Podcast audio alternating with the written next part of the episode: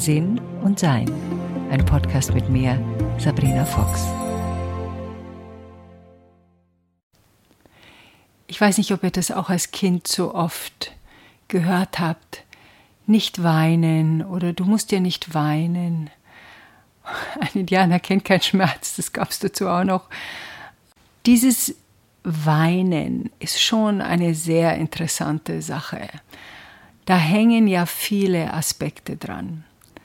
Einmal der Aspekt des Unterdrückens, einmal der Aspekt des Loslassens, einmal der Aspekt des, was es mit anderen macht, wenn wir weinen, einmal die Möglichkeit damit zu manipulieren. Ja, da hängt schon viel dran an so einer Träne. Ich erinnere mich noch, dass Weinen für mich für die längste Zeit etwas war, was verheimlicht gehört. Ja, ich habe das als Schwäche erlebt. Also mein Vater zum Beispiel äh, habe ich nie weinen sehen. Nicht einmal, die haben mir mal alle Zähne rausgerissen oben. Da, auch da hat er nicht geweint.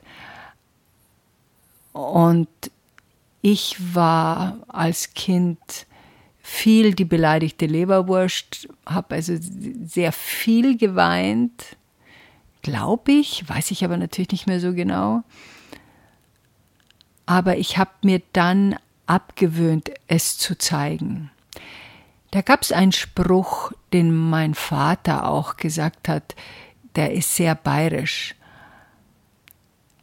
Wenn man geweint hat und für die Eltern war das ohne Grund in Anführungszeichen. Dann hat der, mein Vater gesagt, wenn du weiter weinst, dann fällt gleich der Watschenbaum um. Das heißt, für die Nicht-Bayern, wenn der Watschenbaum umfällt, dann gibt's ja Watschen, also kriegt man einen Klaps oder je nachdem ein bisschen mehr, je nachdem, ob derjenige seine Kraft einschätzen kann oder nicht. Und damals war so eine gesunde Watschen, also so eine Ohrfeige, das war noch ein adäquates Erziehungsmodell. Und deshalb wurde dieses Weinen eingeteilt schon sehr früh in ein für Erwachsene grundloses Weinen oder berechtigtes Weinen. Also berechtigtes Weinen war, wenn man sich den Fuß gebrochen hat oder wenn man sich wirklich wehgetan hat, dass es blutet. Also das war, das ging unter berechtigtes Weinen. Unberechtigtes Weinen war alles andere oder natürlich auch dieses Weinen, das Kinder haben, wenn sie erschöpft sind. Und da gab es natürlich damals wirklich wenig Information. Also heute weiß man, dass der Frontallappen, also der Teil des Gehirns, der an der unteren Stirn zwischen den Augen stattfindet, dass der erst mit zwei, drei Jahren entwickelt wird und das ist die Impulskontrolle. Das können wir als Erwachsene beobachten. Wir fahren im Auto und jemand vor uns bremst scharf und wir bremsen es vielleicht gerade noch. Und statt dass wir aussteigen und ihn umbringen, je nach Zustand, schimpfen wir nur oder seufzen oder denken sich, ja, nochmal Glück gehabt. Also das ist unsere Impulskontrolle und die ist je nach Mensch und Übung unterschiedlich ausgeprägt. Kinder allerdings haben keine Möglichkeit der Impulskontrolle, weil dieser Frontallappen noch nicht fertig ist. Es ist schon mal gut zu wissen, finde ich, und es wäre ganz praktisch, wenn das alle Eltern wissen, dass ein Kind, wenn es weint aus Zorn oder aus Wut oder aus Frust oder aus zu viel, das nicht tut, um mich zu ärgern, sondern das einfach tut, weil es seine und ihre einzige Art der Mitteilung ist des Unwohlseins. Also die Wortwahl ist ja da auch sehr begrenzt und das sieht man jetzt gerade, äh, ich bin gerade Oma geworden und bei diesem neuen kleinen Wesen, das da auf diese Welt gekommen ist, ist es so schön zu beobachten, dass du in seinem Gesichtsausdruck erkennst, was da gerade vor sich geht. Also ob er angestrengt ist, ob er sich freut, ob er entspannt ist. Also all das kann man an diesem kleinen Gesichtchen ablesen. In meinem übrigens auch. Meine Tochter lacht da herzlich drüber, weil in meinem Gesicht alles geschrieben steht, was ich im Moment empfinde. Das ist eindeutig ablesbar. Dieses Weinen ist ja eine interessante Sache. Etwas ist anstrengend, wir sind traurig, etwas ist passiert und deshalb haben wir diese Reaktion. Dieses Verstecken von Weinen ist in meiner Teenagerzeit entstanden, wo ich das Gefühl hab, hatte, dass ich stark sein muss. Und aus meinem beleidigten Leberwurstleben ich dann das versucht hatte zu unterdrücken. Das ging so weit, dass ich später, wenn ich traurig war oder geweint habe, auf die Toilette ging und das Wasser laufen ließ, damit man das nicht gehört hat, dass ich weine. Meine Tochter hat mal, und da habe ich gemerkt, dass ich, erinnere ich mich jetzt gerade wieder, dass ich da einen Fehler gemacht hatte in der Erziehung. Wir haben was aus dem Auto geholt, aus dem Kofferraum und ich war kurz abgelenkt und ich habe gehört, wie sie vom Auto weggeht. Sie ist aber wieder zurückgekommen. Das habe ich nicht gesehen und ich wollte den Kofferraumdeckel zumachen und habe ihn ihr auf den Kopf gehauen. Und sie schrie laut auf und lief weg und ich ihr hinterher und musste sie richtig einfangen und habe sie dann umarmt und gehalten, um sie zu trösten. Und dann später, wie wir drüber sprachen, ich weiß nicht, sie war vielleicht sieben oder acht, und später, wo wir drüber sprachen, ähm, warum sie denn weggelaufen ist, dann hat sie zu mir gesagt, aber du gehst doch auch immer weg, wenn du dir wehtust. Und dann habe ich gedacht, okay, das ist keine gute Idee. Und das habe ich dann gelassen. Sondern ich habe, wenn ich traurig war oder mir wehgetan habe, das auch gezeigt. Als ich mein spirituelles Training begann, gab es eine Zeit, wo ich, glaube ich, ein Jahr lang mehr oder weniger durchgeweint habe. Ich übertreibe maßlos, aber es fühlte sich so an.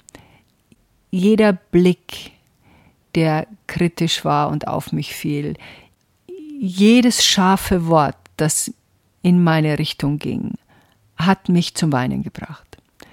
Ich konnte nicht mehr Fernseh schauen, weil ich mich durch sämtliche äh, Werbungen, wenn da irgendwie eine Kaffeewerbung war, da glaube ich in Amerika damals, wo irgendein junger Mann endlich wieder nach Hause kommt, nachdem er irgendwo war und den Kaffee riecht. Und da habe ich mich überhaupt nicht mehr beruhigen können, wie ich diese Werbung gesehen habe. Es war so, als wenn ein, ein Damm gebrochen wäre in mir, wo Dinge, die ich lange zurückgehalten hatte, einfach raus mussten. Und das ist ja auch etwas, was Weinen macht. Weinen erleichtert uns, wenn es nicht zur Gewohnheit wird.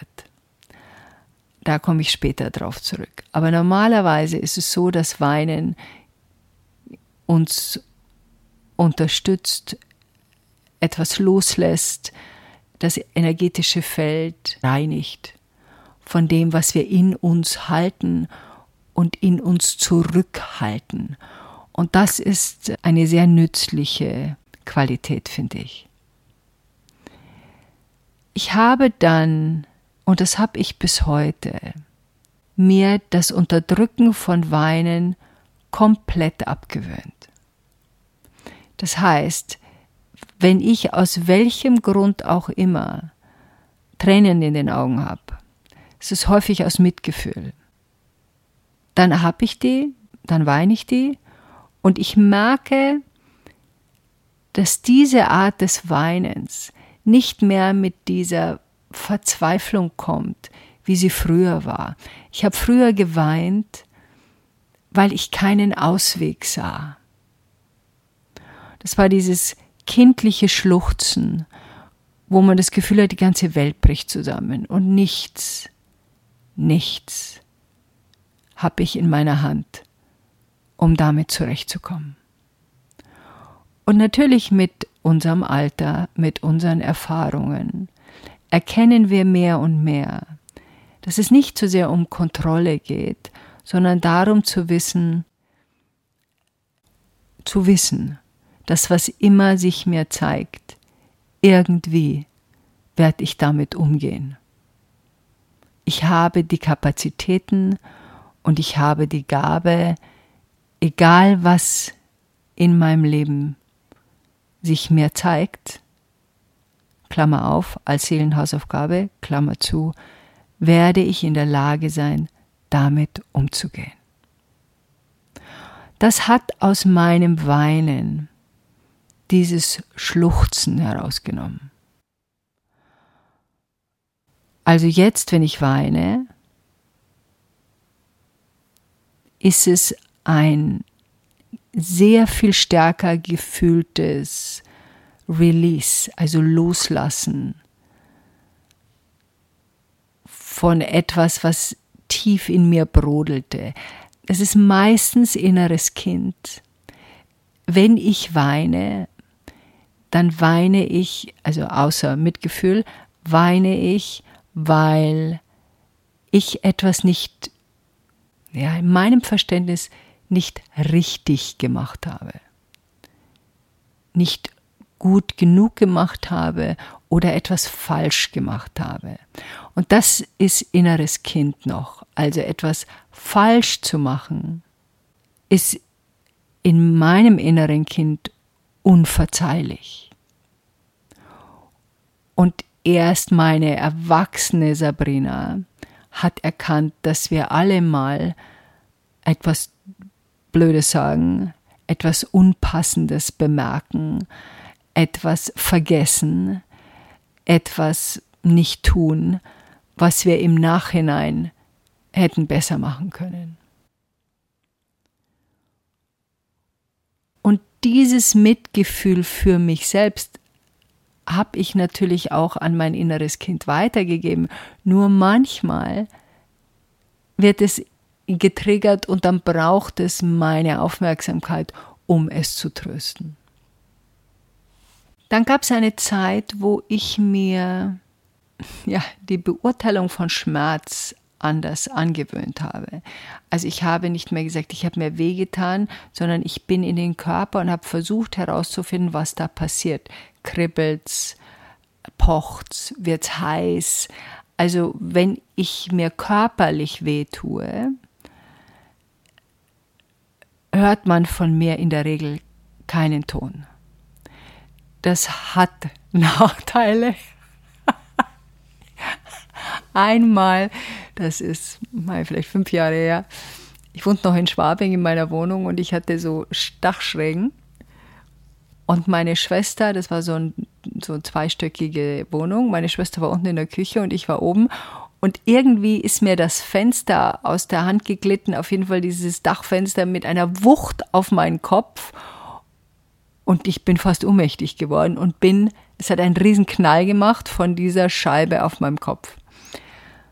Meine Schwester ruft von unten hoch, ist alles okay? Ich rufe von oben runter, nein.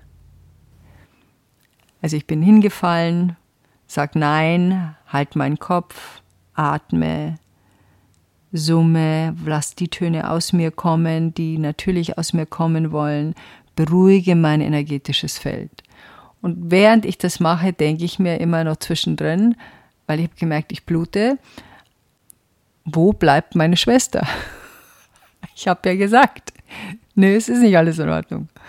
Schwester kommt nicht, Schwester kommt nicht, so nach einer Weile rufe ich sie wie ich merkte, okay, es ist alles soweit in meinem inneren Feld wieder okay. Dann kommt sie hoch, sieht mich am Boden liegen und sagt, um Gottes Willen, was ist passiert? Dann habe ich gesagt, ich habe doch Nein gesagt. Und dann sagt sie, ja, aber du hast nicht geweint und du hast nicht geschrien. Und dann habe ich gemerkt, okay, wenn ich mir weh tue, ist es vielleicht ganz praktisch, auch ein Geräusch dazu zu machen. Aber das habe ich mir jetzt leider, was heißt leider, das habe ich mir jetzt so abgewöhnt, dass das halt einfach nicht stattfindet, sondern ich rufe dann einfach die Person und das geht dann auch. Ich muss jetzt nicht groß rumschreien. Das heißt nicht, dass das jetzt das Ziel ist, dass wir nicht Aua sagen dürfen oder dass wir nicht weinen dürfen, sondern es ist nur meine Art, mit diesen Schmerzen umzugehen, die nicht emotional sind. Und trotzdem natürlich, wenn mir jetzt Tränen in die Augen schießen würden, was sie da nicht getan haben, lasse ich die zu. Und das ist, was ich mir ja, angewöhnt habe, glaube ich, was ich verändert habe, mit dem Weinen umzugehen. Also es kann sein, wenn ich mit dir sitze und wir sprechen über irgendetwas. Etwas, das traurig ist, etwas, das schmerzlich ist, dass ich Tränen in den Augen habe und weine. Das läuft aber einfach so runter und ich warte dann einen Moment, halte inne, bis das fertig ist. Und dann rede ich zu 99 Prozent ganz normal wieder weiter. Für mein Gegenüber ist es manchmal irritierend, weil sie nicht genau wissen, muss ich jetzt was machen? Und weil ich nicht so aussehe, als wenn ich jetzt Trost brauche. Und den brauche ich auch nicht. Häufig ist Weinen ein inneres Auseinandersetzen mit dem, was da passiert. Und da ist ein Trost, also jemand, der auf mich zukommt und mich gleich in den Arm nimmt ohne mich zu fragen, ob ich das brauche oder nicht, nimmt mich raus aus dem inneren Erforschen. Deshalb habe ich mir angewöhnt, wenn jemand weint, zu fragen, möchtest du gehalten werden? Und schau diese Person mir genau an, ob es das ist, was sie jetzt will. Und manchmal wollen sie es nicht. Und das kann verschiedene Gründe haben. Einer ist, dass sie ihre Schwäche nicht zeigen wollen. Dass sie Nähe nicht ertragen zum Beispiel. Dass es ihnen unangenehm ist, von mir berührt zu werden.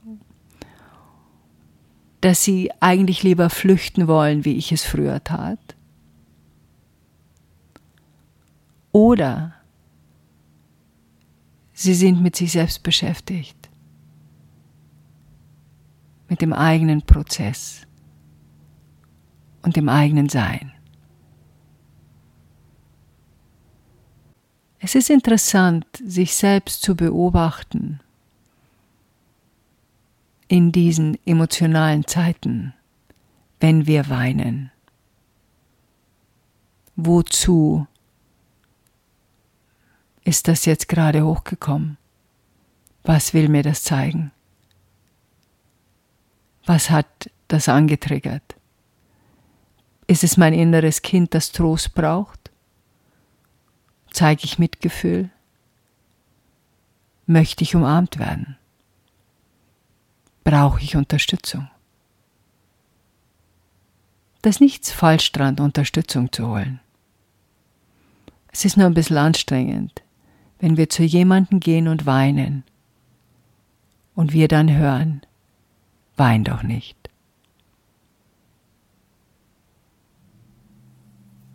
Manchmal müssen wir uns ausweinen.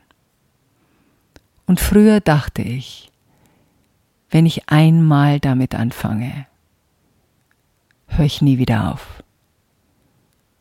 So empfand ich mein Leben so anstrengend mein Sein. Und dann habe ich gemerkt, jede von uns hört irgendwann mal auf. Und es braucht, glaube ich, dieses wirkliche Ausweinen, Denn es hilft unserem energetischen Feld, wenn alles, was wir da aufgestaut haben, bis zum letzten Schluchzer, bis zur letzten Träne einfach nur da sein darf. Es ist nichts falsch am Weinen. Denn dann, wenn wir alle Aspekte in uns zulassen und beobachten und erkennen, sind wir in der Lage, mehr und mehr von unserem Leben zu genießen. Enjoy life.